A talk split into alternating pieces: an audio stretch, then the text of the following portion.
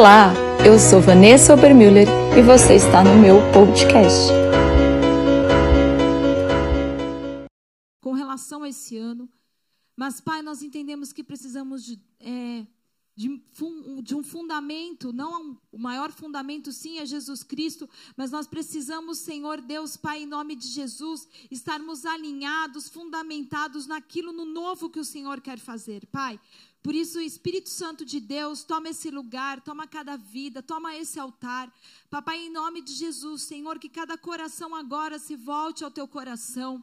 Que a atmosfera dessa casa, Senhor, Deus Pai, seja propícia à pregação da palavra. Eu declaro, Senhor, em nome de Jesus agora, que nós tomamos, Senhor Deus, a responsabilidade pessoal de nos abrirmos, Senhor Deus Pai, de ficarmos atentos, Senhor, de desejarmos o alimento que será lançado do altar, Senhor. Pai, que cada um de nós sejamos solo fértil, Senhor, que a semente que daqui será lançada, Pai, encontre a boa terra que frutifica e assim glorifica o teu santo nome. Deus, no nome de Jesus, nós declaramos, libera anjos também sobre esse lugar.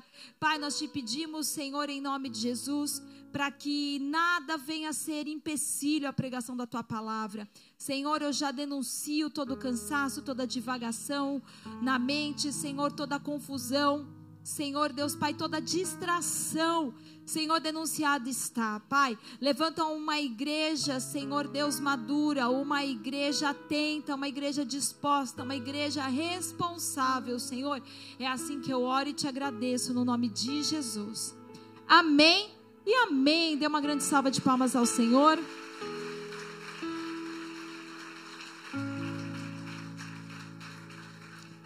Amada igreja, há um tempinho atrás, Muitos de nós, muitos não, na verdade, não foram muitos, alguns de nós estivemos no congresso. Existem dois ajuntamentos que a igreja sede faz conosco, que são de extrema importância, um tempo onde nós somos ativados, direcionados, encorajados, abastecidos. E um deles acontece em julho, que é a, a, o Congresso de Batalha Espiritual. E o outro ele acontece em dezembro, que é a conferência profética. Então, nós esperamos por esse tempo, nós esperamos por esse momento, nós esperamos para ver aquilo que Deus está fazendo, não apenas nas nações fora do mundo, mas o que Ele tem feito pelo Brasil. E de forma especial, eu posso falar por mim.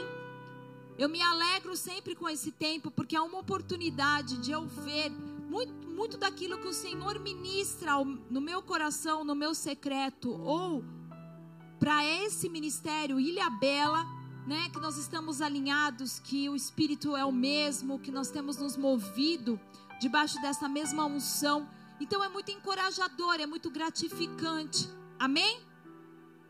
E assim eu não tive a oportunidade de ir desde segunda, eu fui no meio da semana, a gente só conseguiu estar lá no meio da semana porque nós tivemos uma reforma na nossa casa e eu entendo que, ainda que fosse algo natural, Deus estava mostrando, né, algo que, que estava acontecendo no espiritual, de algumas coisas serem remexidas, é, reformadas, de um tempo de trazer alegria de novo dentro de um ambiente. Então o Senhor começou pela minha casa. Eu creio que isso se estende para todos nós. Amém? E assim que eu coloquei o meu pé na igreja, o Espírito Santo me falou uma palavra. Ele disse para mim assim: maturidade. E eu, vocês que são filhos dessa casa já estão mais acostumados. Você que está visitando, né? Eu vou explicar rapidamente. Cada um de nós tem uma maneira como o Senhor fala, como o Senhor. Você sabe que é a voz de Deus falando com você. Mas quando chega a época da virada do ano, próxima virada do ano, quem anda conosco sabe, eu já eu há muito tempo antes eu começo a ficar na presença de Deus e perguntar para ele o que o Senhor tem para nós, para essa próxima estação. Então, quando eu escutei essa palavra, eu sabia que Deus estava me falando a respeito do ano de 2019. E ele deu toda aquela palavra que eu já havia liberado em setembro, que esse é um ano de manifestar fruto, você dar fruto, né, de fecundidade, de gerar a vontade de Deus, e enfim, eu acho que isso vocês já entenderam bem. Amém? Mas eu quero falar hoje sobre o quê? Sobre essa palavra. Porque o Senhor gritou no meu ouvido, foi muito claro, muito audível, maturidade. E foi um congresso diferente, porque foi um congresso que nós não ficamos sentados lá na frente com os outros pastores. Na verdade, a gente teve pouquíssimo tempo com os pastores. E nós ficamos muito perto das ovelhas dessa casa, então a gente ficou junto com o pessoal que foi, a gente almoçou junto com eles, tinha tempo com eles, orava com eles de manhã. E eu falei, Deus, por que, que esse ano a gente está aqui atrás? Nós estamos sentados aqui.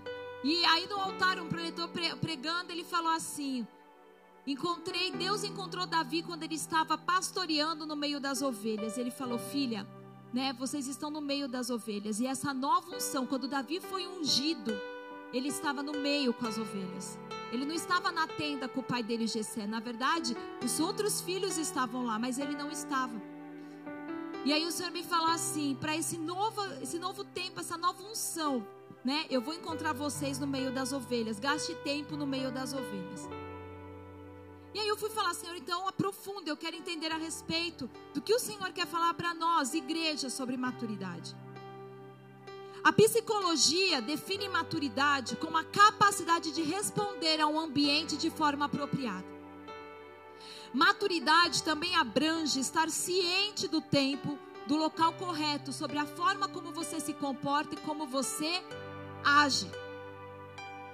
De acordo com aquela circunstância, de acordo com o lugar onde você está inserido.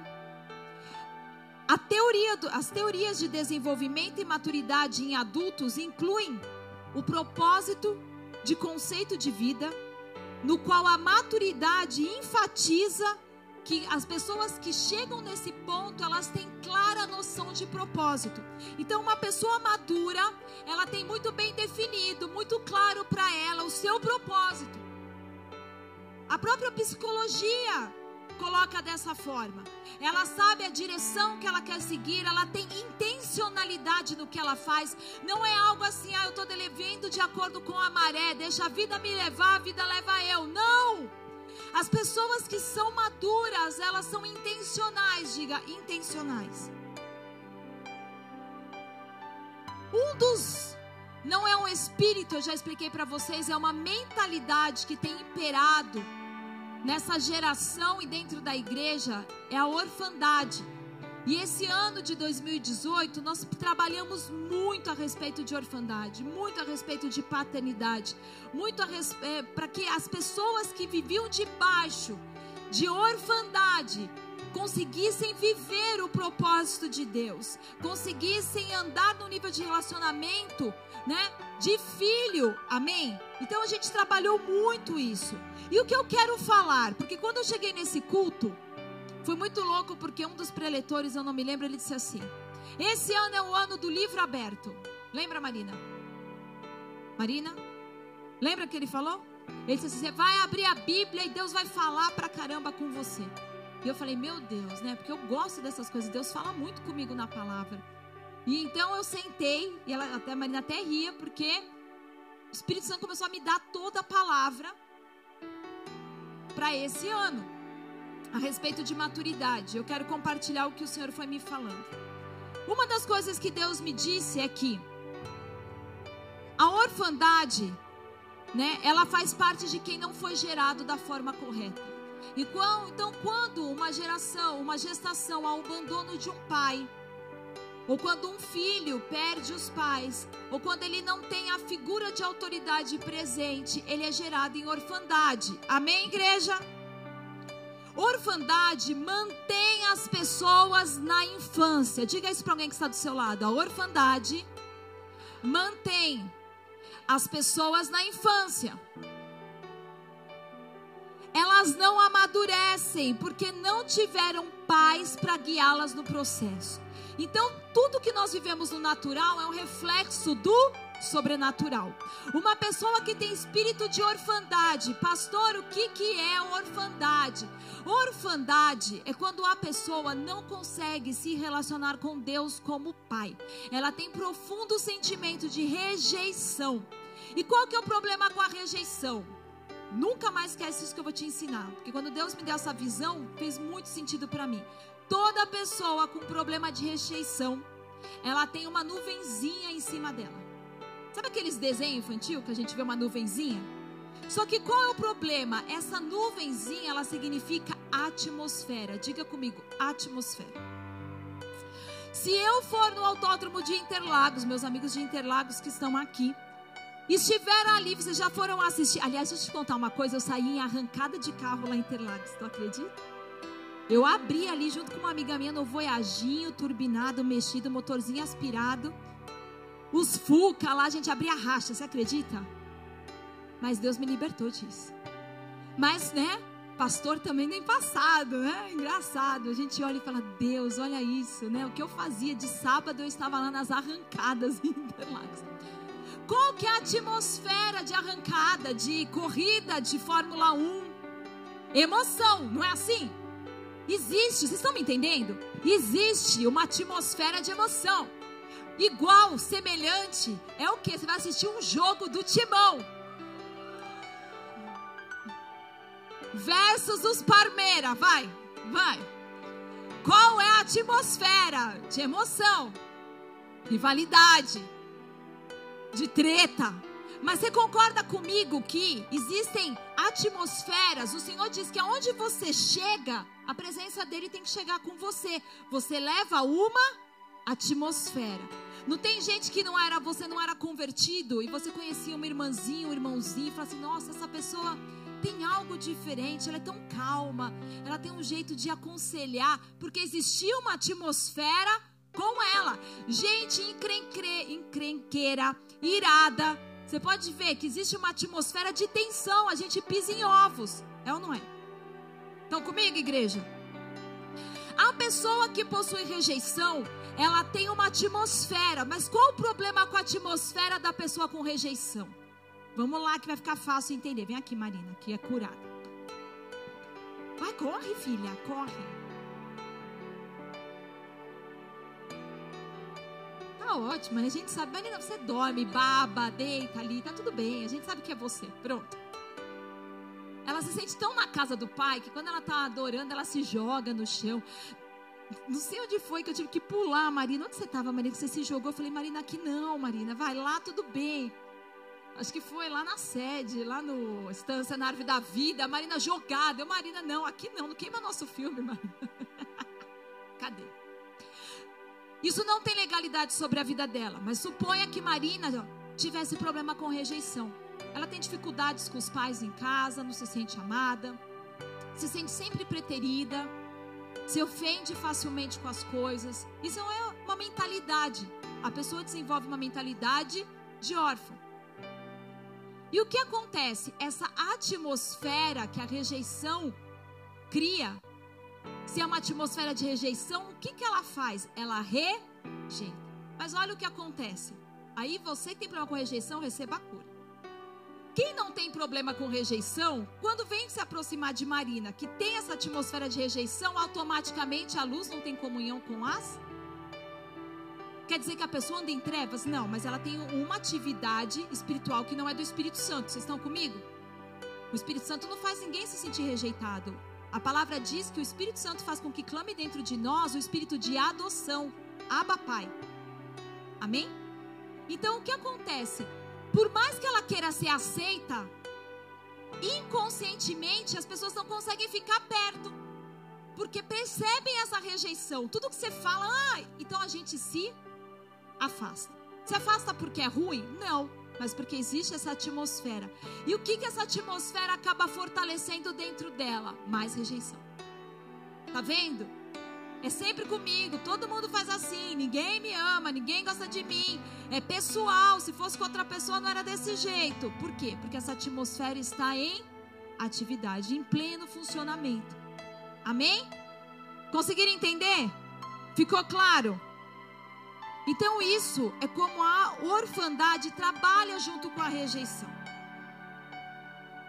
E por não terem tido pais, figuras de autoridade, um pai e uma mãe, que ajudasse essas pessoas a se constituírem nos seus processos, eles ficam numa, estagnados numa fase da vida. Então a pessoa com orfandade, ela tende a ser extremamente infantil. Ela não amadurece. O leite, ele é um alimento importantíssimo, mas ele foi destinado para uma fase específica da vida. Aqui nós temos um monte de mamães que estão no processo de aleitamento. O aleitamento materno, ele tem um tempo para começar e ele deveria perdurar até um tempo exato. Eu não vou aprofundar sobre isso. Infelizmente hoje tem se levantado feministas e não sei o que e tudo, nananã, e tem criança com 5 anos de idade pendurado na mãe. Passou a fase do aleitamento, mas ainda não vou deixar mamar até quando tiver vontade. Eu quero que você olhe para alguém e diga assim: o aleitamento é uma fase, não é a vida toda.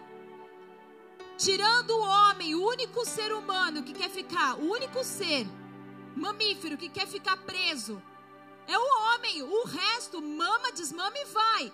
Mas o ser humano tem tentado, e o pior que hoje existe uma mentalidade que parece muito legal de fazer com que esse período se prolongue, se prolongue, se prolongue. Mas se nós olharmos para essa geração, ela é altamente infantilizada. Eles são desenvolvidos no exterior, mas infantis na, na mente. Você olha meninas de 12 anos, são mulherão. Você fala, meu, parece uma menina de 15, 17.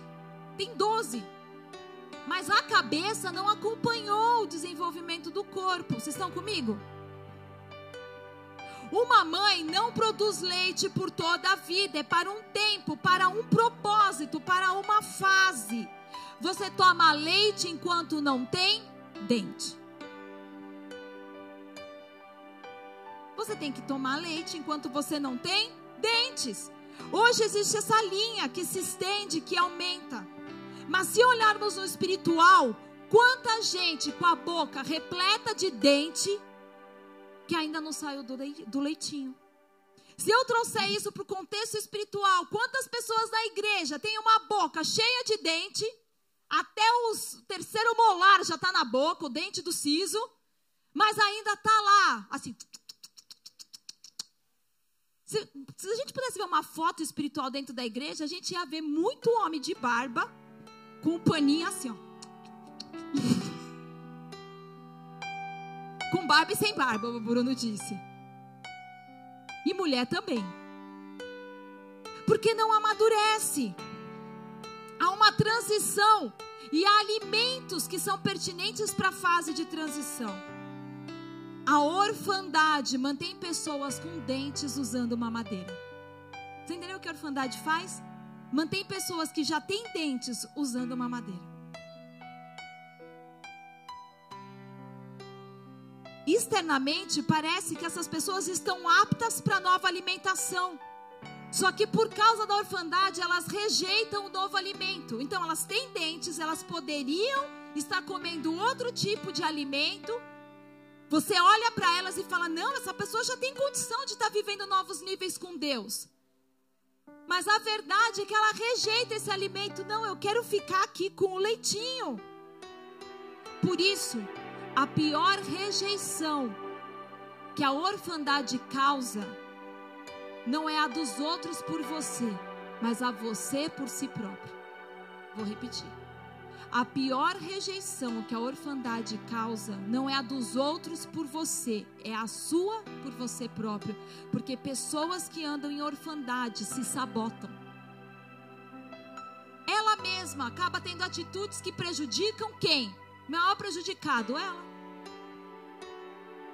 Como bebês, as fraldas sujas expõem as pessoas imaturas. Quando eu sou imaturo, a minha fralda suja vaza. E alguém vai limpar minha sujeira. E normalmente nunca sou eu. Por quê? Porque sou imaturo. Vocês estão me entendendo? Eu estou trazendo numa, numa, numa.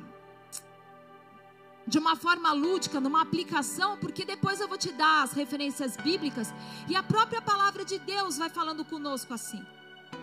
Que você era um bebê, que você é um filhinho, que você é um adulto. Amém? Agora, órfãos, quando assumem posição de liderança, não sabem ser pais.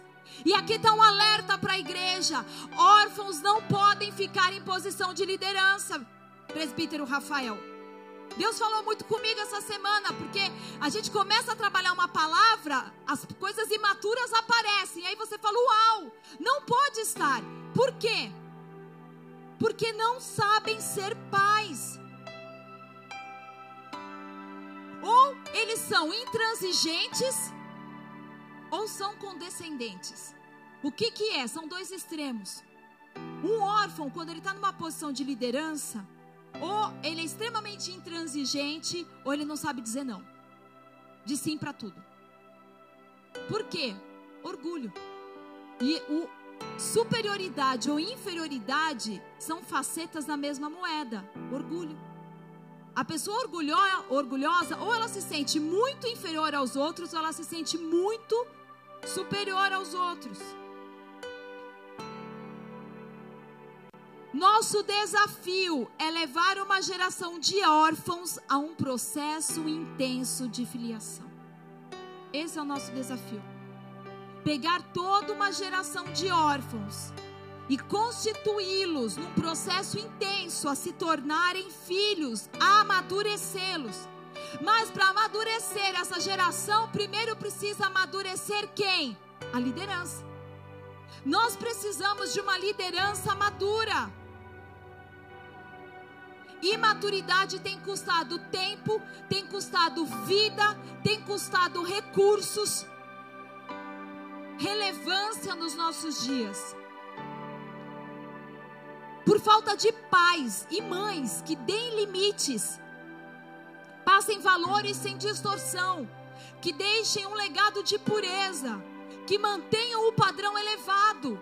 Hoje nós temos perdido tanto e tanto porque não somos pais com padrões elevados. Para nos fazermos aceitos, nós temos barganhado coisas inegociáveis, princípios inegociáveis cansa. E por que, que é tão importante amadurecer? Porque Deus faz alguma coisa errada, igreja. Se Deus quisesse que você fosse um bebê gorduchinho, bonitinho a vida toda, você não crescia. Você sabe por que você tem que crescer? Porque nenhum pai, nenhuma mãe consegue cuidar de um bebê a vida toda. É altamente desgastante. Entenderam? Não dá para você ser um bebê a vida toda. Você vai ter que passar a fase. Uma mãe que tem que acordar todos os dias de madrugada, duas, três, quatro vezes para dar de mamar, num ano ela parece um zumbi. Eu sei porque eu parecia um. Eu não sei se por causa do câncer e a gente não sabia ainda que o Sebastião tinha o meu primeiro filho. O Sebastião acordava de hora em hora, porque esse menino é muito esganado mesmo. Né? Que menina é um pouco mais tranquila, mas menino quer mamar toda hora. De hora em hora eu tinha que amamentar o Sebastião. E aí, como eu tinha muito leite, ele não conseguia amamentar. Eu tinha que primeiro drenar o leite, guardar o leite, depois deixar ele mamar. Nisso eu gastava uma hora. Então, o tempo que eu tinha para dormir, eu tinha que drenar o leite. Quando eu terminar de drenar, ele chorava que queria mamar. E aí, na hora que eu ia querer dormir, eu já tinha que começar tudo de novo. E em um ano, eu parecia um zumbi andante. Eu não via a hora de ter uma noite inteira de sono, de deitar na cama e não precisar acordar de madrugada. Por isso que nenhum pastor dá conta, nenhuma pastora de cuidar de um bebê a vida toda. Vocês estão me entendendo? Jovens, e os jovens? O pastor Luciano Subirá falou algo tão incrível. Ele disse assim: Jovem tem que ajudar em casa. Então eu quero falar uma coisa para você que é pai e mãe. O teu filho mora com você, trabalha e não ajuda em casa. Muda isso hoje. Olha lá os pais pensando, estou com medo de apanhar dos filhos, porque hoje é essa a realidade. Nossa, eu falar isso e vai dar na minha cara. O teu filho tem que pagar a conta da tua casa se ele mora com você. dá uma conta de água para ele pagar, dá uma conta de luz para ele pagar, faz ele fazer a compra do mercado. Vocês estão me entendendo? Posso ouvir um amém, igreja? Isso é bíblico. Vou chegar lá. Dá um sorrisinho para mim. Vocês vão me amar até o fim da pregação? E ouvi um não aí. Ouvi não. Acho que foi o capiroto querendo fingir aqui. Vai ouvir até o fim. Olha só. Um bebê tem que passar de fase, um jovem tem que entender para o que Deus o chamou. E um adulto tem que multiplicar o que recebe. Agora me fala, como que uma geração de imaturos vai produzir filhos uios? Porque tem dois tipos de filhos na Bíblia: tecnia, que são filhinhos, crianças, infantil, infância, infante. E tem filhos uios, que são os filhos maduros. Todo mundo reproduz aquilo que é. Se nós formos e levantarmos líderes imaturos, uma geração de órfãos na liderança, uma geração que faz as coisas de maneira imatura, eles vão gerar filhos da mesma espécie, imaturos. Isso é sério, igreja. E como que a maturidade ela se desenvolve? Em obediência debaixo de autoridade. É assim que a maturidade se desenvolve. O filho pródigo, quando ele voltou para casa, ele teve que andar debaixo de obediência e da autoridade do pai.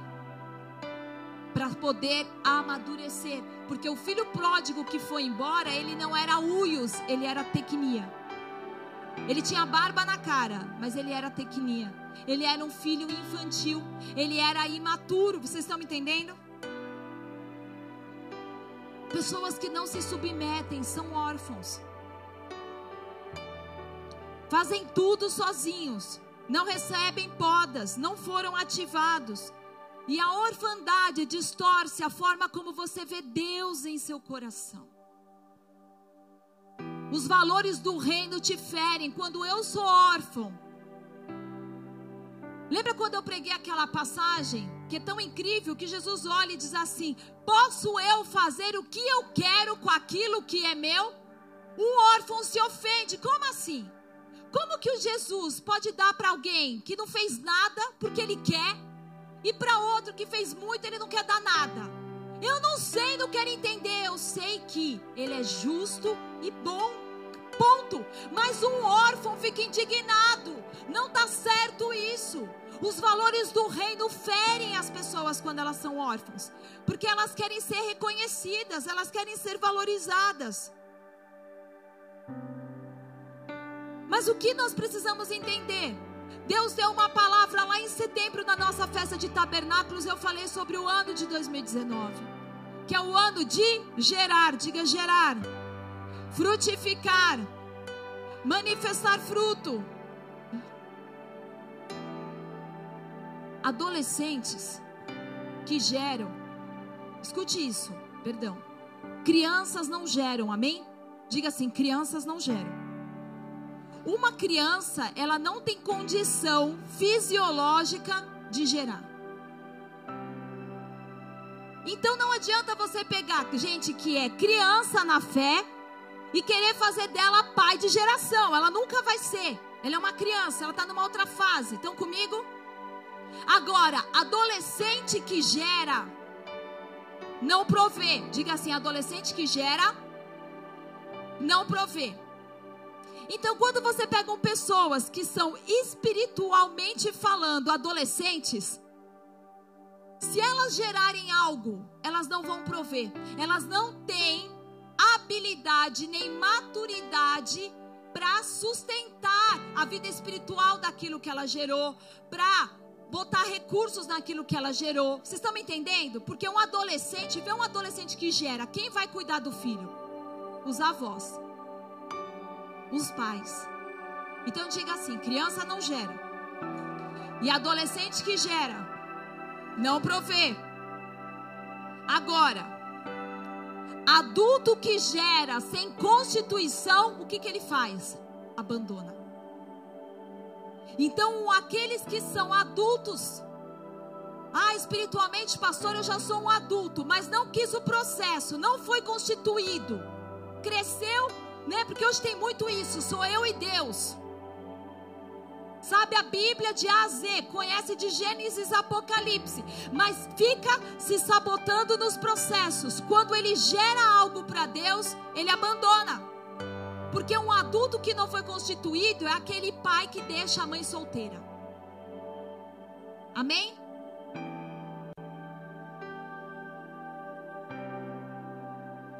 Amadureça. Porque você precisa gerar, antes de mais nada, Cristo em você.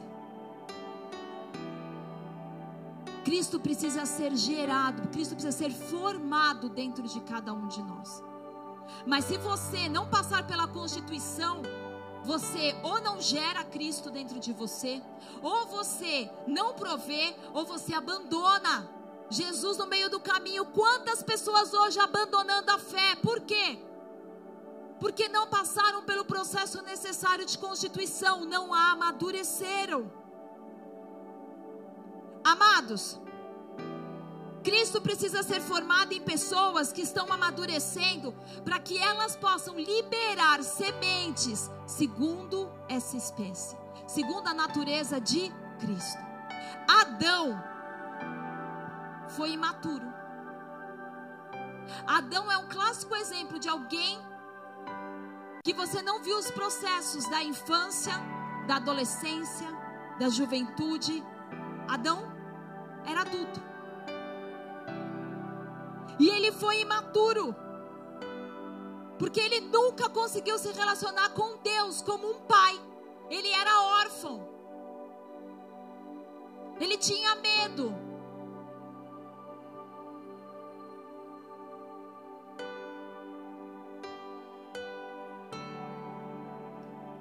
Agora, ele não passou por processos para ser formado, ele não teve isso. E embora ele foi feito em plenitude, era necessário processos para amadurecê-lo. Uma árvore ela pode ser colocada em plenitude, estabelecida em plenitude, mas são as estações, são os processos que fazem com que o fruto venha. Por mais pleno que você seja estabelecido, você precisa dos processos. Então chacoalhe alguém do teu lado e fala: "Pelo amor de Deus, suporta o processo".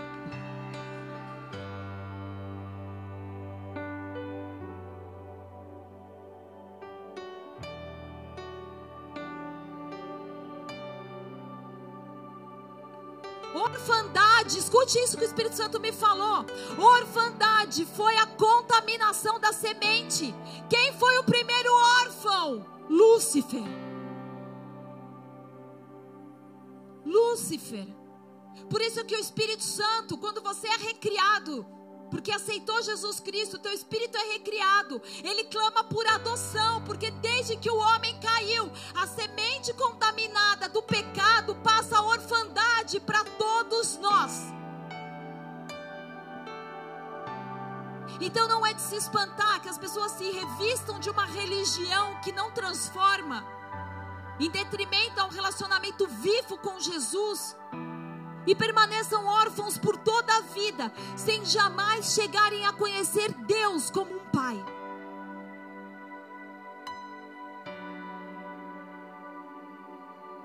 Você sabe quando a orfandade foi quebrada na vida do filho pródigo? Pastor, em que momento o filho pródigo teve quebrado nele a orfandade? Quando ele voltou para o pai em submissão e se colocou debaixo da autoridade do Pai de novo. E ele serviu.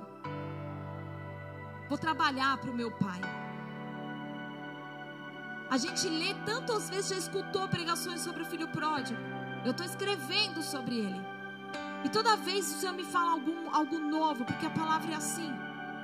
O filho pródigo, ele quebrou a orfandade nele quando ele voltou em submissão para se pôr debaixo da autoridade. E ele fez algo além, ele serviu.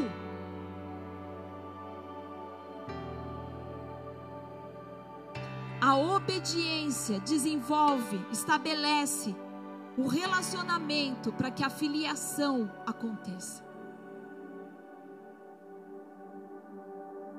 Mas a desobediência somada à ingratidão gera orfandade. Jesus, ao contrário de Adão, cresceu no ambiente familiar.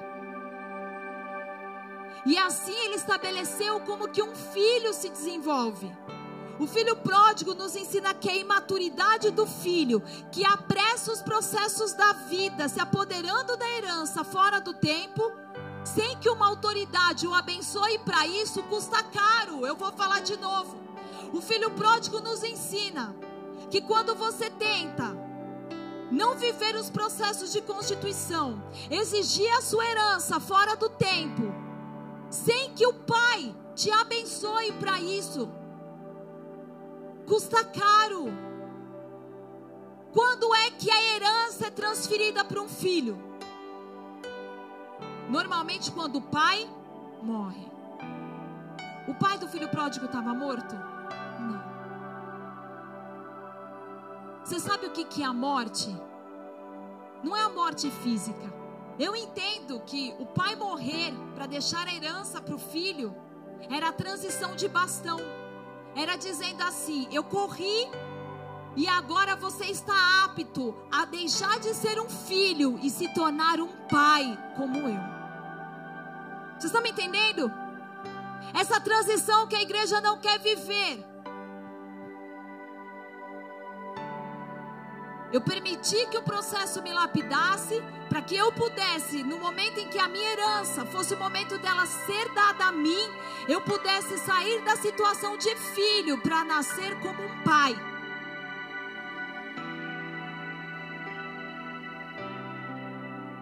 A herança do filho pródigo foi tomada antes do tempo. Imaturidade, apoiada na orfandade, removeu a dependência do pai e trouxe rebeldia. E essa rebeldia levou ao desperdício da herança. Ele perdeu tempo, ele perdeu herança, ele perdeu vida, ele perdeu recursos. Quando ele voltou para a casa do pai, ele foi restituído em algumas coisas, mas a herança não foi. Diga para quem está do seu lado: a herança foi embora. A herança não foi restituída. O pai não falou: vem aqui que eu vou dividir agora de novo a sua parte que você perdeu. Perdeu, perdeu. Se você tem liberdade para brincar com quem está do teu lado, diga assim: perdeu, playboy.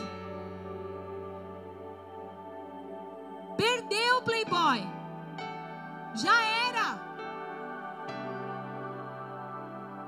Amados, estamos no tempo de gerar e sermos gerados, mas essa nova estação é para os que estão maduros. Para os que suportaram a dor de crescimento. Quando eu estava lá no Bola, na sede, eu falei para o pastor Raico, disse assim, Moro, toda vez que a gente levava o Sebastião no hospital, os médicos confundiam o diagnóstico dele com dor de crescimento. E aí, eu, quando eu estava sentada lá na igreja, Deus me falou assim: a dor de crescimento não era no Sebastian, era em vocês. Vocês estavam crescendo. A dor de crescimento não era nele, era sua, era do Raico. Crescer dói. Crescer com os processos dói, dói muito, não é gostoso. Mas sabe o que você precisa aprender nesse lugar essa noite? Que quando Jesus diz que você precisa crescer, Ele não está falando de ganhar peso, Ele está falando de osso, estatura, Ele está falando de estrutura. Tem gente na igreja achando que crescer em Cristo é ficar obeso espiritual, é com ovelhinha gorda, come, come, come, come, nunca vive o que, que come, nunca põe em prática o que escuta. Quando Jesus quer te crescer, Ele está falando dos teus ossos, Ele está dizendo daquilo aonde há vida, a tua medula está dentro dos teus ossos, Ele está falando da tua estrutura. Você precisa ter uma, estu uma estrutura espiritual diferente.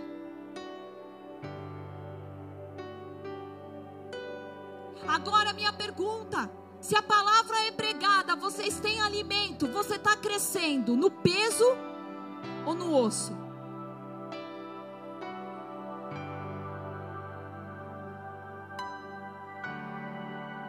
Quando nós lemos aquele versículo de Salmos que diz que os filhos são herança do Senhor, você sabe que tipo de filho que é a herança do Senhor? Não é tequinia.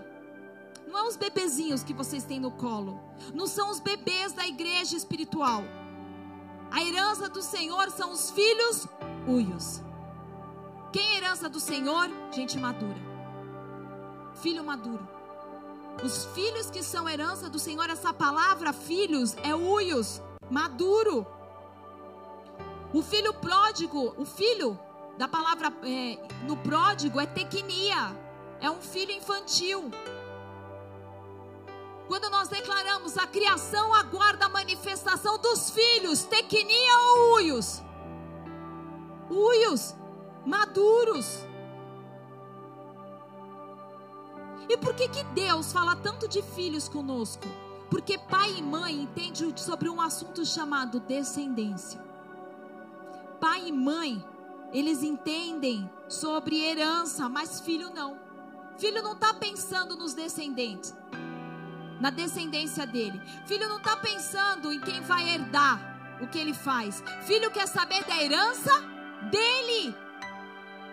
Mas um pai e uma mãe estão preocupados com como a sua descendência, o que eles vão receber. Por isso que a igreja hoje do Brasil está clamando para que se levantem pais e mães que é que foram forjados por serem filhos maduros. Quando eu era pequena, eu sempre escutei uma frase que dizia assim: "Um bom filho se torna um bom pai". É ou não é? É. Um bom filho espiritual vai se tornar um bom pai espiritual, mas um filho rebelde, um filho insubmisso, um filho desleal, nunca vai ser um bom pai, porque ele vai ser aquilo que ele foi.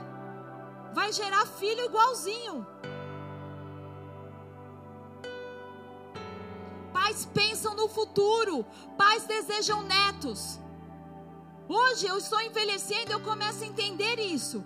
Que vai chegando um momento que nós começamos a ansiar pelos netos que Deus vai nos dar através da vida dos nossos filhos. Todo pai deseja netos. Embora Deus não tenha netos, ele só tem filhos. Amém? Mas eu estou querendo te fazer pensar, né, na sua descendência. Será que estamos prontos para gerar? Será que nós, Igreja do Brasil, estamos prontos para esse tempo profético? Entendermos que a nossa descendência vai impactar o mundo? Será que estamos prontos para sermos pais? Será que cada um de nós tem passado no teste da obediência? Como você tem lidado com a autoridade? Como você tem suportado o processo de crescimento? Gálatas 4, 1, 2, abre lá comigo.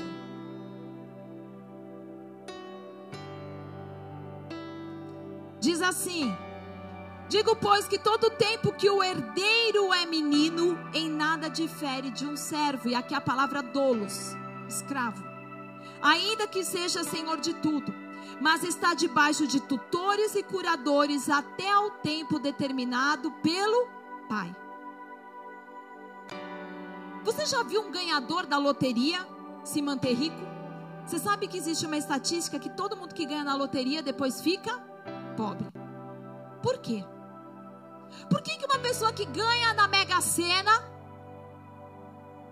e se você não sabe a nossa visão, nós não cremos em jogos de azar, amém? Então, se você gosta de fazer uma fezinha na Mega Sena, você está na brecha. Dizima, oferta, trabalha honestamente, acorda cedo, que é dessa forma que Deus vai prover. Amém? Glória a Deus, aleluia. Você que ficava juntando tele, tele, telecena. Vale Cap. Enfim, volta aqui. A pessoa que ganha na cena normalmente não consegue se manter rico porque o fato de você ganhar na loteria não faz de você automaticamente um empresário. Não é porque você ganhou na loteria que no dia seguinte você está formado como um empresário. Você não é. Maturidade está ligada à capacidade de administrar o que você herdou. Quantos filhos herdam a empresa de um pai e destroem porque não sabem ouvir, não sabem receber conselhos? Pegam uma empresa e falham a empresa. Porque maturidade significa a capacidade de administrar.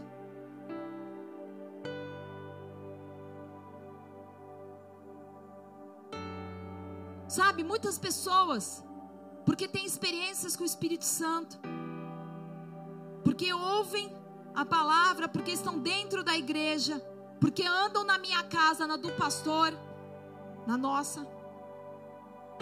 Ufa!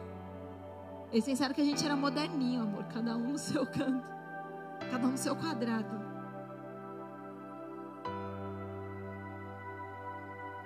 pensam que estão aptas para administrar a herança, mas são tequinia ainda. Imaturidade compromete a herança. Diga isso, imaturidade compromete a herança. Como crianças recém-nascidas desejam de coração o leite espiritual puro, para que por meio dele cresçam para a salvação. 1 Pedro 2,2. Eu estou te ensinando porque a Bíblia usa essas figuras de linguagem. As crianças desejam de coração o leitinho, porque precisam dele. E a tradução correta aqui, né, dessa crianças, é bebezinhos. Mas um adulto não pode mais desejar leitinho. E dizia, Marcos 4, 26 a 29, vai anotando aí. Joga aí no telão. Marcos 4, 26 a 29. O reino de Deus é assim como se um homem lançasse semente à terra. Dormisse, se levantasse de noite ou de dia, e a semente brotasse, crescesse, não sabendo ele como, porque a terra por si mesmo frutifica, primeiro a erva, depois a espiga, por último o grão cheio na espiga. E quando já o fruto se mostra, mete-se-lhe mete-se-lhe logo a foice, porque está chegada a ceifa. Marcos 4, 26 a 29. Crescer demanda tempo. Por isso, não se planta hoje e se colhe amanhã. Há um, um processo. Respeita o processo, valoriza o processo. Processo é a forma pelo qual o Senhor te conduz de um lugar ao outro. É como o Senhor traz você de uma estação para a próxima. É como o Senhor lida para fazer de um filho tequinia um filho uios. É como o Senhor faz de um filho um pai por um processo. É como Deus fez do seu filho um salvador por um processo. E o processo qual foi? Cruz.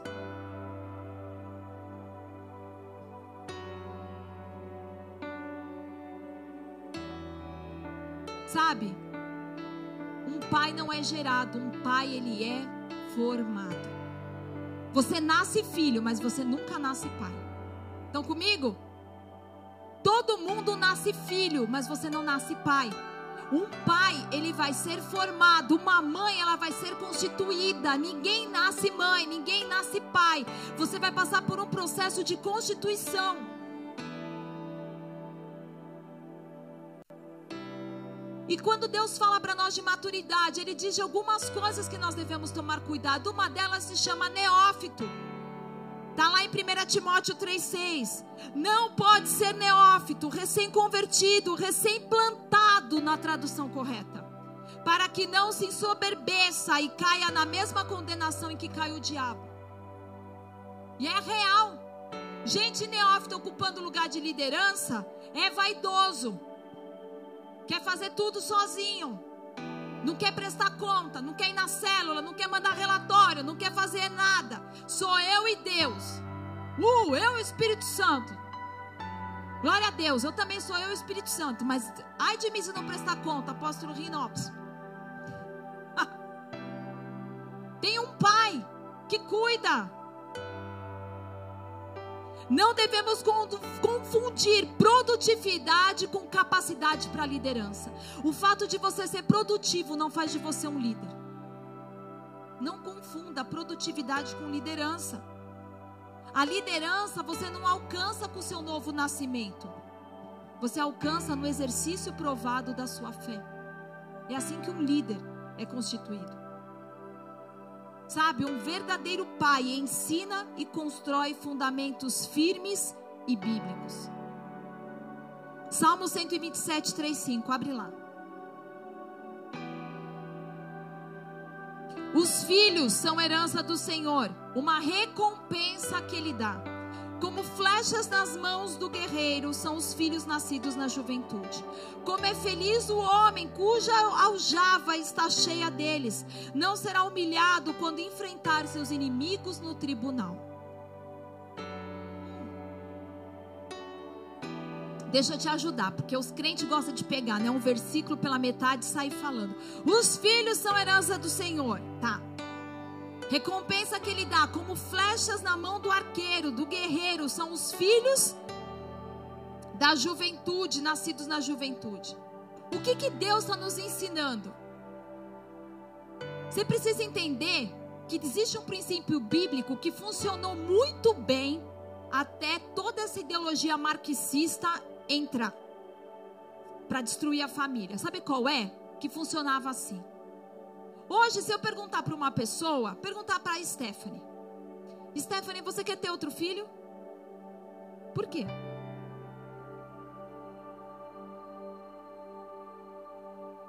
A maioria das pessoas diz assim: não, porque Deus me livre, custa caro demais ter um filho. O que esse pai essa mãe está dizendo não é assim, eu sou tão mesquinho que eu não quero dividir o que eu tenho com o filho. Não é isso que ele está dizendo. Eu tenho certeza que não é isso que a Stephanie está dizendo. O que ela está querendo me dizer é o seguinte, pastora, para que eu possa manter o padrão que hoje eu dou aos meus filhos, eu não consigo me imaginar numa nova gestação, porque vai ter que descer o padrão. Vai ficar difícil. Isso é verdadeiro e é louvável, mas tem um problema com isso. Isso não é bíblico. Eu posso pegar pesado com vocês ou não? Posso ser igreja de verdade, falar aquilo que a palavra declara vocês querem o, ah, o culto das sete bênçãos para você prosperar? Não, no, no, fundo era esse que você queria, né? Mas você vai ter que me ouvir, porque quem está com o microfone sou eu. Então, vou falar. Sabe por que não é bíblico? Porque eu vou te explicar algo e, pelo amor de Deus, se você entender isso, Traga a sua mentalidade, como fala em Romanos, seja renovado no vosso entendimento, para que você fique dentro do que Deus ensina. Ele diz o seguinte: a mentalidade bíblica é que os pais todos, eles queriam ter muitos filhos. Por quê? Por que, que as pessoas tinham muitos filhos? Porque um filho com 12, 13 anos já estava trabalhando junto com o pai. Então ele era mais um braço ajudando a levar a família. Estão comigo? Isso é bom ou ruim? Isso é bom. Sabe qual é o problema com essa geração de pais de hoje? Nós estamos criando sanguessuga de família. Hum. A Bíblia diz que a sanguessuga tem duas irmãs. Me dá? Me dá. Posso falar ou você já estou endemoniada? Não, estou endemoniado, pastor. Um pai tinha muitos filhos porque ele entendia assim. A Bíblia está falando lá. São filhos. Ele enchia a sua aljava de filhos que eram flecha. Não é de qualquer filho, eram filhos flechas. Porque um pai entendia que lá no final, esses filhos cuidariam dele. Só que essa geração de pais e de filhos, esses filhos têm aprendido que é tudo sobre eles. Eles trabalham para eles, vivem para eles, o dinheiro é deles e os pais a gente cresce assim, eu tá cheio na igreja. Eu falo porque eu conheço o povo que eu lidero. Quero dar tudo pro meu filho. A criança chora, tó. Não pode chorar, pode chorar ficar traumatizado. E a Bíblia diz que a criança que não é corrigida é bastarda. Você está criando um bastardo, uma bastardinha não consegue falar, não pode fazer isso, não se levanta a mão para ninguém, é desrespeitoso. Sabe que as pessoas me falam? Tá com sono, pastora. Tá com sono, as crianças endemoniadas, isso sim. Meus filhos não bateram na cara de ninguém. Se eu batesse na cara de ninguém, é o meu pai com o chinelo rider de bolinha. Vocês não viveram isso, eu vivi, irmão, e sobrevivi para contar.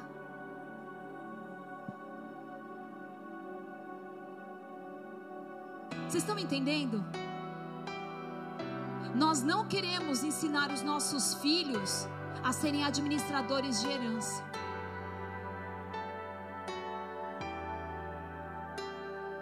Nós não queremos virar para os filhos e falar assim: você vai agora me ajudar em casa. Ah, mas o meu dinheiro, pai, você não precisa do meu dinheiro. Eu não preciso, mas você precisa ajudar em casa porque eu estou te ajudando a se tornar um homem de verdade. Estão comigo?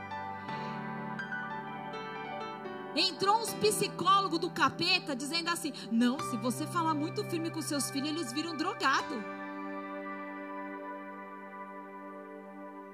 Falar firme, ser bíblico, nunca fez de ninguém um drogado. Isso chama caráter. Amém? O Senhor diz assim: os filhos flecha, eles vão te ajudar lá na frente. Hoje a gente escuta histórias de um monte de filho e no final ninguém quer saber dos pais. Eu assisti uma vez uma comédia italiana que se chamava assim: Parente é a Serpente. Quem já viu? que os pais têm que morar com os filhos. É um Natal. Ninguém quer o pai e a mãe dentro de casa. Eu sei que no final, para vocês verem a comédia, eles ligam o aquecedor que é a gás. Vai todo mundo passear quando volta. Eles mataram o pai e a mãe. E é uma comédia. Mas é o que essa geração tem feito. Eu não tenho obrigação nenhuma, eu não tenho responsabilidade nenhuma, eu não preciso fazer nada.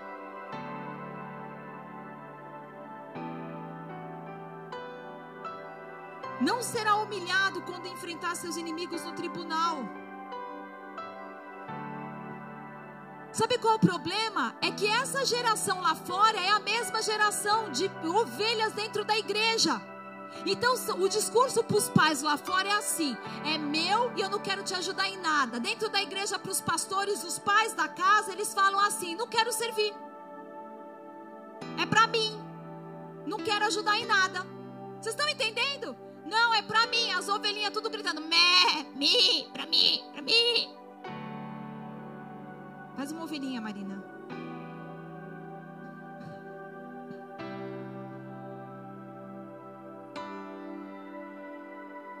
Crescer não é só aumentar. Nós temos tantas palavras sobre cinco vezes mais. E sabe o que eu tenho orado, Deus? Eu não quero aumentar. Eu quero desenvolver cinco vezes mais. Porque existe uma diferença entre crescer e desenvolver. Nem todo mundo que cresce desenvolve. O Senhor nos chama de corpo de Cristo. A maturidade faz com que cada parte desse corpo se desenvolva. Mas se ela não se envolve, ela fica deficiente e ineficiente no seu propósito. Amado, Jesus não vem buscar uma noiva infantil. Jesus não é pedófilo.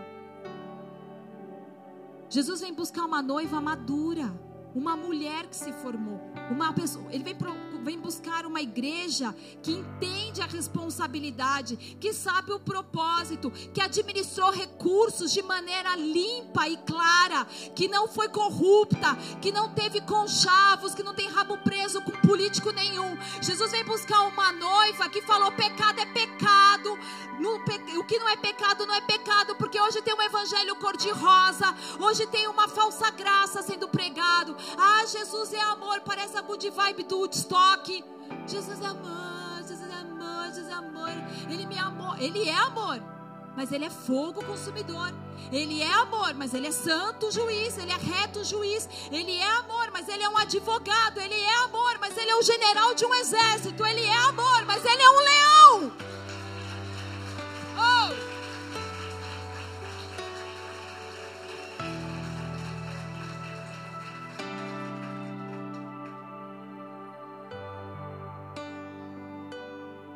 Qual é o maior indício de que uma pessoa é madura? Comportamento. Tanto a maturidade como a ausência dela é revelada pelas atitudes. Você sabe quando uma pessoa é madura pelas atitudes que ela tem, e você também sabe quando ela é imatura por causa das atitudes que ela tem. 1 Coríntios 13, 11. Quando eu era menino, falava como menino, sentia como menino, discorria como menino, mas logo que cheguei a ser homem, acabei, deixei para trás com as coisas de menino. Então a Bíblia fala: existe um tempo em que as pessoas, quando elas nascem em Cristo Jesus, elas serão imaturas, falam como menino, discorrem como menino, se comportam como menino. Se você pensa de forma imatura, você age de forma imatura. Mas Paulo não dá apenas uma chave dizendo imaturidade vai fazer parte do processo. Ele nos dá outra que ele diz assim: maturidade é uma decisão, porque chegando num outro, numa outra fase, eu deixei as coisas de menino, eu deixei a mente de menino, eu deixei o comportamento de menino. Nós precisamos, igreja, deixar as coisas de menino, o comportamento de menino. É inadmissível para mim e para o papai, Raico, ouvir hoje a Maria no banheiro gritando: Mãe, vem me limpar. Ela já tem idade para fazer isso. Passou. Quando eu paro de ter atitudes infantis, eu estou comprovando que eu amadureci. 1 Coríntios 14, 20. Irmãos, não sejam infantis no entendimento dessas coisas. Sejam inocentes como crianças com relação ao mal, mas sejam maduros no entendimento. Só uma pessoa madura entende que ela não pode perder a pureza, mas isso não significa que ela se mantém infantil.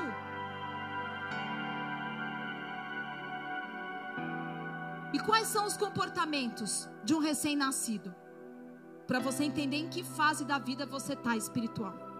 Quando eu sou um recém-nascido espiritual, eu tenho alta dependência. Novos na fé precisam de cuidado e supervisão constante. Mas existem outras características. Pessoas novas na fé, elas são inocentes. O passado é apagado com o novo nascimento. Por isso que Jesus diz: quando você nasce para Cristo Jesus, o teu passado é apagado, porque eles são inocentes, eles nem sabem como lidar com essa nova realidade. O novo convertido pensava que tudo que ele fazia era bom, que a intenção justificava a ação. Mas eu tive boa intenção, era a caridade que eu fazia, todos os caminhos levam a Deus. Eu nunca matei, eu nunca roubei. Então eu vou para o céu. O novo convertido não entende direito como funciona, que justiça é trapo de imundícia. Ele não entende isso. Mas existe outra característica também. Novos convertidos, bebês espirituais, eles são ignorantes. Em que sentido? Não é de chucro.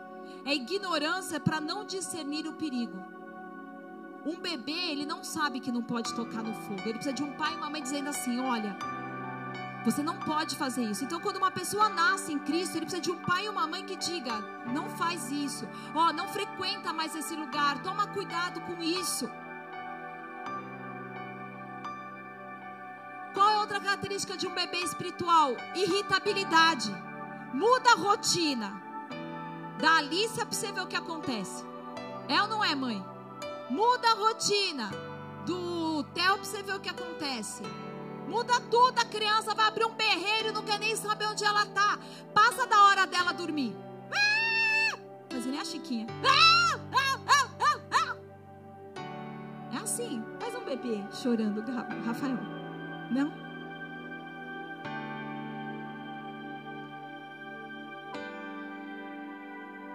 São bebês espirituais. E a fase de menino? Paulo fala, quando eu era um menino, a palavra menino é népios e ela significa infantil e imaturo. O que que um menino, uma criança apresenta? Inconstância. Ao mesmo tempo, eles querem jogar bola e daqui a pouco empinar pipa. A Duda começa a brincar com slime e daqui a pouco ela está gravando vídeo para o YouTube. Ao mesmo tempo que quer uma coisa, quer outra. Quando eu sou menino na fé, ao mesmo tempo a pessoa quer fazer um jejum de um mês inteiro e no dia seguinte quer ir no ciclame. Não tem constância. Uma hora tá lá com Jesus, é o vice-querubim da guarda. O céu se abriu, ai, viu tudo. Onde você for, eu vou. E aí a ex-namorada liga, fala, pastor, não aguentei, eu fui. Menino, não olha para ninguém agora, irmão, se segura.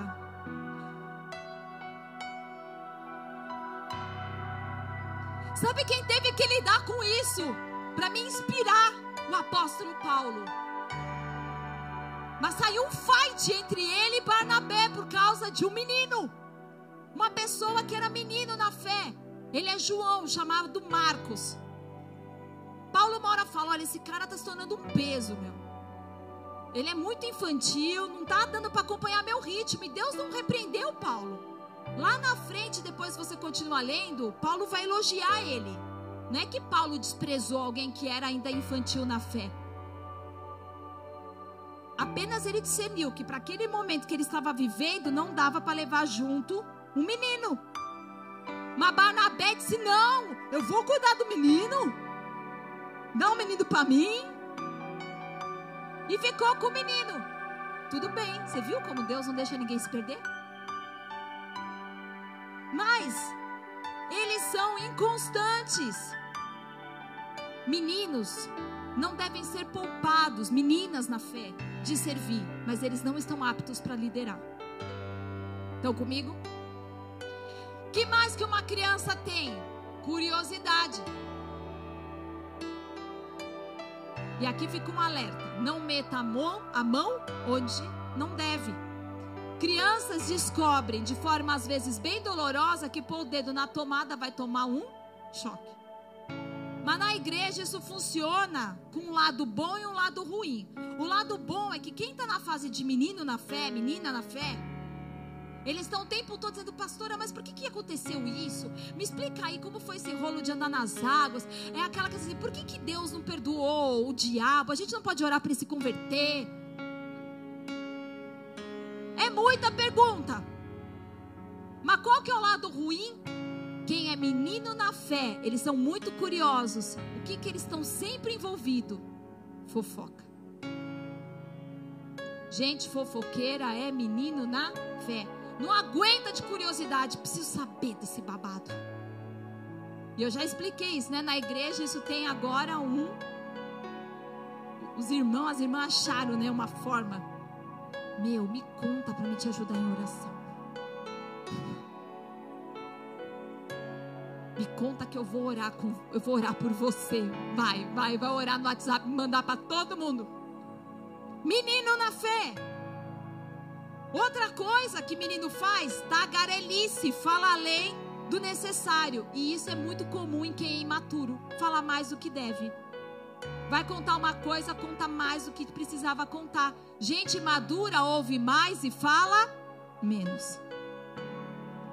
Mas tem mais uma coisa que a palavra nos ensina sobre meninos na fé: ciúmes e contendas. Olha o que a palavra diz em 1 Coríntios 3, 1, 3. E eu, irmãos, não vos pude falar como a espirituais, mas como a carnais, como a meninos em Cristo. Com leite vos criei e não com carne, porque ainda não podeis, nem tampouco ainda agora podem. Porque vocês ainda são carnais, pois havendo entre vós inveja, contendas, dissensões, não sois porventura carnais e não andais segundo os homens? Pessoas imaturas são seletivas. Sabe como funciona a gente imadura? Imatura? Ela despreza aqueles que não concordam com ela e bajulam puxa o saco, cai de amor por aqueles que ela se identificam. E maturidade é isso. Quando alguém não concorda de você, você vira as costas, parece que nem conhece mais. Mas na hora que convém, bajula, né? É desse jeito. E os jovens? A Bíblia diz que jovens sois fortes. Qual é a característica do jovem? Forte. Por que, que um exército alista os jovens? Porque os jovens têm vigor dentro deles. Um exército precisa de muitos jovens. E os adultos? Autonomia. Um adulto sabe, na maioria das vezes, já fazer as coisas. Quando você amadureceu na fé, você tem uma, uma como posso dizer? Quando a pessoa serve uma disposição para servir muito mais que os outros, porque você entendeu o que Deus fez por você. Você quer ajudar. Você tem paciência, porque bebê se irrita fácil. Olha lá. Olha lá os bebês chorando. Bebê se irrita fácil.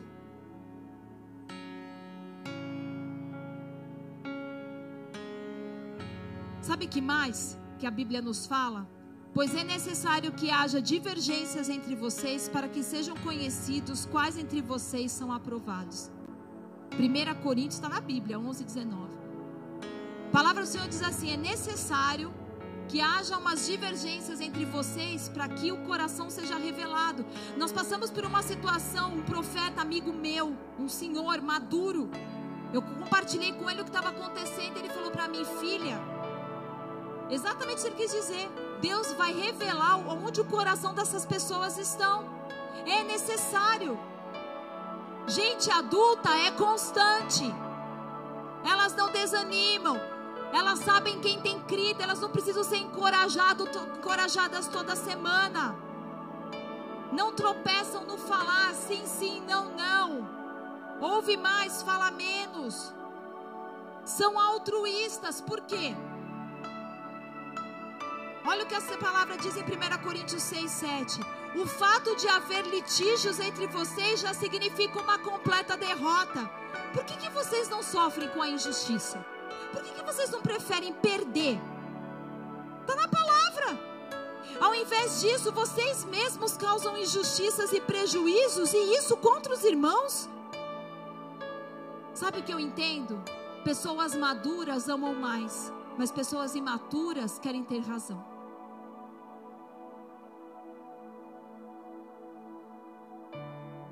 Pessoas adultas possuem uma capacidade de reprodução. Se esse é o ano de gerar, quem gera? Pessoas maduras. Pais está ligado à capacidade de gerar. Pais não pensam em si, pais pensam nos filhos, priorizam a família. Um bom pai faz isso.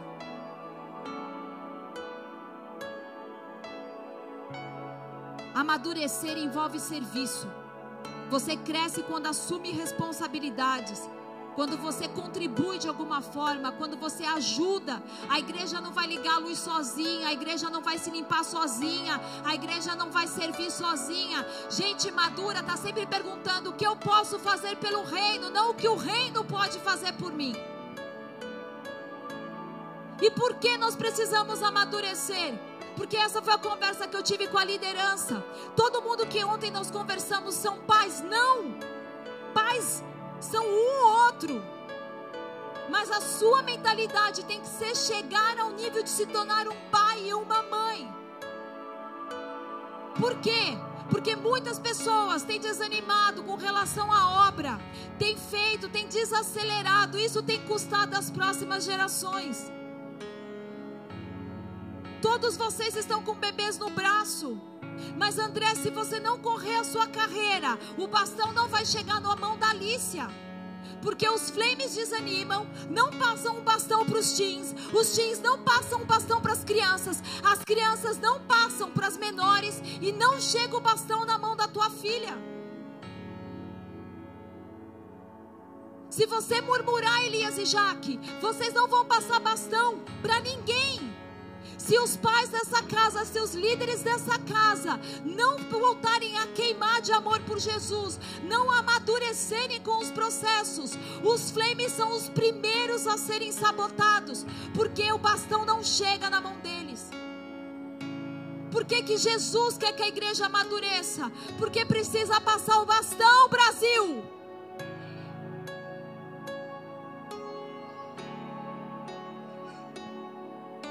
Porque existe uma geração inteira de órfãos. Eu mencionei e vou encerrando para o pessoal da igreja ontem. Por que, que os pastores estão se suicidando? Porque são fracos os pastores de hoje em dia? Não! É porque o que eu te expliquei, os pais de hoje em dia estão criando sanguessugas. E se eles são sanguessugas lá fora, quando eles chegam aqui, eles continuam sendo sanguessugas. Eles não querem contribuir com nada, não querem ajudar com nada. Eles exigem muito e dão muito pouco. Eu mencionei isso, um pastor de 20 anos atrás. O maior pecado que ele pegava no gabinete era adultério. Mas você sabe qual é o nível de pecado que um pastor pega hoje? O cara já teve relação com a mula, com o cachorro, com swing, já foi homossexual, já, já fez não sei o que, já tem uma vida fake, e aí vem para a igreja. E essa pessoa, para ser liberta e restaurada, leva muito tempo. As pessoas estão chegando cada vez mais destruídas.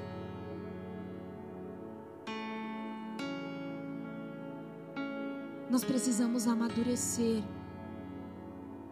Porque não adianta nós entrarmos num tempo de gestação para gerarmos órfãos, nós temos que entregar para Jesus uma geração de filhos maduros.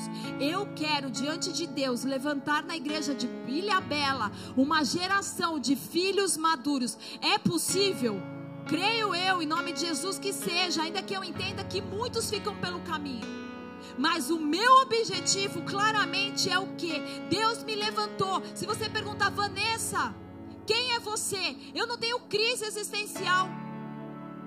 Eu sei para o que Deus me chamou. Deus me, me chamou para ser filha amada, me tornar uma mãe para uma geração que precisa de referenciais que revelem quem é Cristo Jesus, que leve pessoas órfãs a um relacionamento, que passe por mim, mas não pare em mim, que alcance aquele que é o autor e consumador da fé delas, Jesus Cristo, e eles se tornem sal e luz na terra. Foi para isso que Deus me chamou, para levantar uma geração relevante em todas as esferas da sociedade nas artes, na música, na comunicação, na economia, na política, na educação, no judiciário, no legislativo, aonde nós pudermos influenciar. O mundo só entrou aonde a igreja saiu.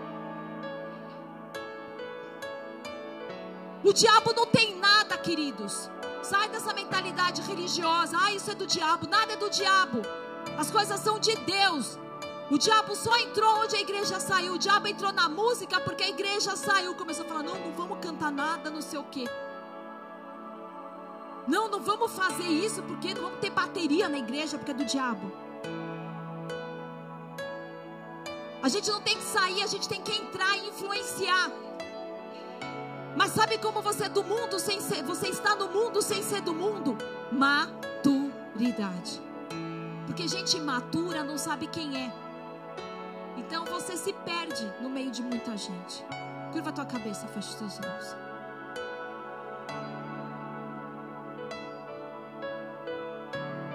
Quanta imaturidade.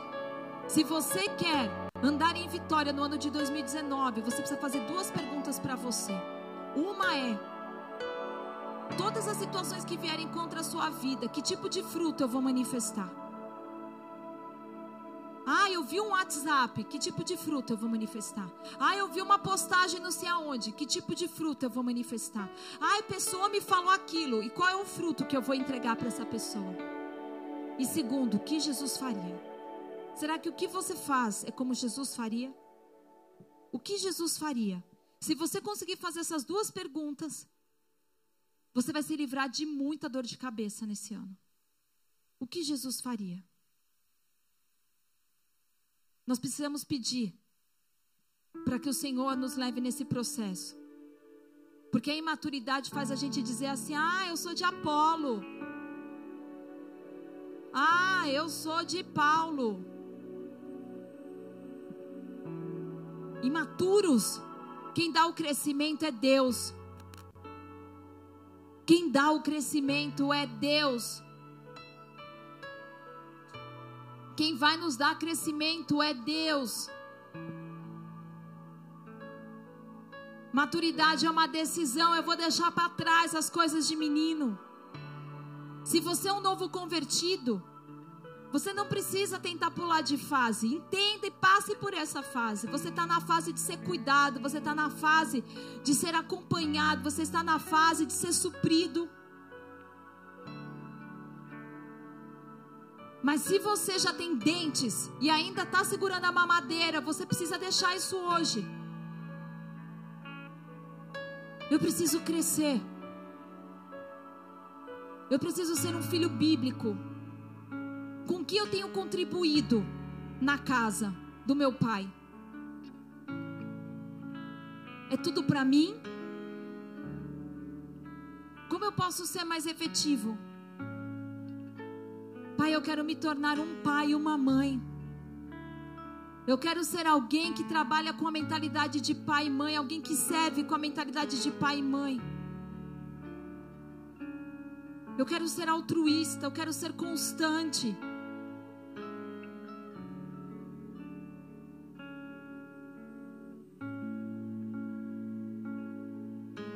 Sim, esse é um ano de gerar, mas nós só vamos poder gerar se nós amadurecermos. Se nós amadurecermos.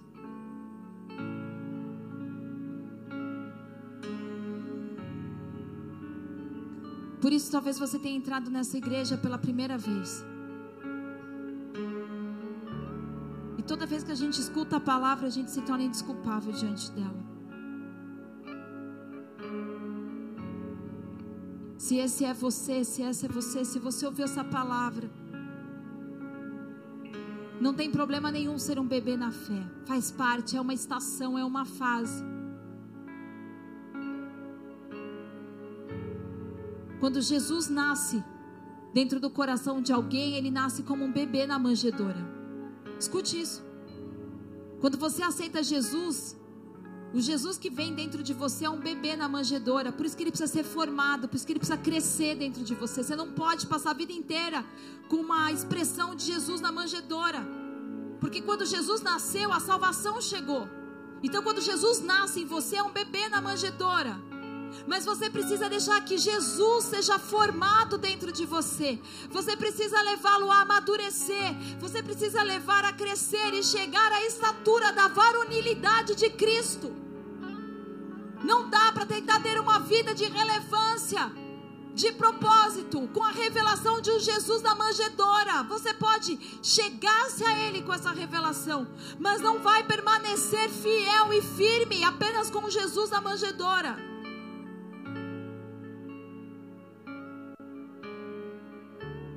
Pessoas maduras administram a herança. Eu não quero desperdiçar o que o Senhor tem para mim. Eu quero administrar de maneira eficiente, sábia, o que o Senhor tem.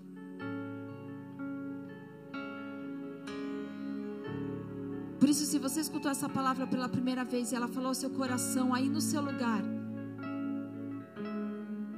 se você quer nascer em Cristo e deixar que Cristo nasça em você nessa noite, eu quero que você erga uma de suas mãos. Todos de olhos fechados. Aleluia. Aleluia. Aleluia. Glória a Jesus. Glória a Jesus. Vocês que ergueram a mão, repitam assim comigo essa oração. Senhor Jesus. Senhor Jesus. Nessa noite. Nesta noite. Eu ouvi a sua palavra. Eu ouvi a sua palavra. E eu quero confessar. E eu quero confessar. Diante da igreja. Diante da igreja. Que é a minha família. Que é a minha família. Que eu te recebo. Que eu te recebo. Jesus Cristo. Jesus Cristo. Dentro da minha vida. Dentro da minha vida. Dentro do meu coração. Dentro do meu coração. Eu te aceito. Eu te aceito. Como meu único. Como meu único. E suficiente. Suficiente. Senhor e Salvador. Senhor e Salvador. Me ajuda. Me ajuda. A começar esse processo. A começar esse processo. Como um bebê na fé. Como um bebê na fé. Coloca pessoas. Coloca pessoas. Que vão me ajudar. Que vão me ajudar. Me acompanhar. Me acompanhar. Me instruir. Me instruir. Para que eu cresça. Para que eu cresça. E desenvolva. E desenvolva. E amadureça. E amadureça. Até que o seu propósito. Até que o seu propósito se cumpra. Se cumpra. Plenamente em minha vida. Plenamente em minha vida. Até aí. Pai, em nome de Jesus, eu quero orar por essas pessoas que levantaram as mãos. Que o Senhor, Pai, coloque homens e mulheres que vão ser pais para instruí-los, ajudá-los, Senhor, a viver o seu propósito. Senhor, em nome de Jesus, em nome de Jesus, que eles saiam daqui encorajados. Mas agora eu tenho um segundo apelo. Você que entendeu, eu preciso me alinhar com a estação certa. Eu sou imaturo. Eu tenho atitudes imaturas. Era para mim já ser um adulto, eu ainda estou sendo um bebê. Ou eu me tornei um adulto, mas ainda tenho comportamentos imaturos. Você que quer o processo, que fala, Senhor, me amadureça, se forme em mim. Eu quero que você fique de pé no seu lugar. Nós vamos adorar a Deus. Esse será um ano de remanejamento. De colocar os que são maduros em posição de liderança. Talvez pareça um retrocesso. Você tem que voltar para uma posição como uma criança. Mas não adianta pular processos, não adianta pular etapas. Nós vamos alinhar a casa, amém? Para que os filhos maduros sejam formados, para que aqueles que vão gerar filhos segundo a natureza de Cristo Jesus. Introduzir, implantarem, pregarem, levarem, manifestarem o reino sobre a terra. Diga assim comigo, Senhor Jesus. Senhor Jesus, Eu te peço, eu te peço. me leva no processo. Me leva no processo. Me leva no processo. Me leva no processo. Me leva no processo. Me leva no processo. Eu quero amadurecer. Eu quero amadurecer. Eu quero que em 2019 Eu quero que em 2019 o Senhor cumpra em mim o Senhor cumpra em mim toda a tua vontade, toda a tua vontade, todo o teu projeto. todo o teu projeto. Estabelece na minha vida Estabelece na minha vida a estação que eu preciso estar, a estação que eu preciso estar. porque eu quero ser efetivo. Porque eu quero ser efetivo. Eu quebro nessa noite Quebro nesta noite toda mentalidade toda a mentalidade de orfandade de orfandade que tem me impedido que tem me impedido de andar, me tornar e me tornar um filho maduro. filho maduro. Senhor Jesus, Senhor Jesus, me leve no processo me leva no processo até que eu me torne até que eu me um torne pai um e pai uma mãe e uma para uma mãe. geração de órfãos.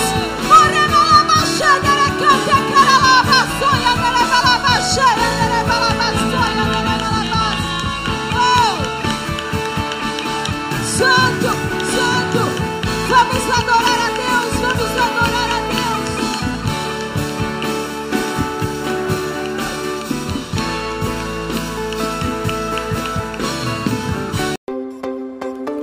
Esse foi mais um podcast. Se inscreva, compartilhe, não fica de fora. Até a próxima.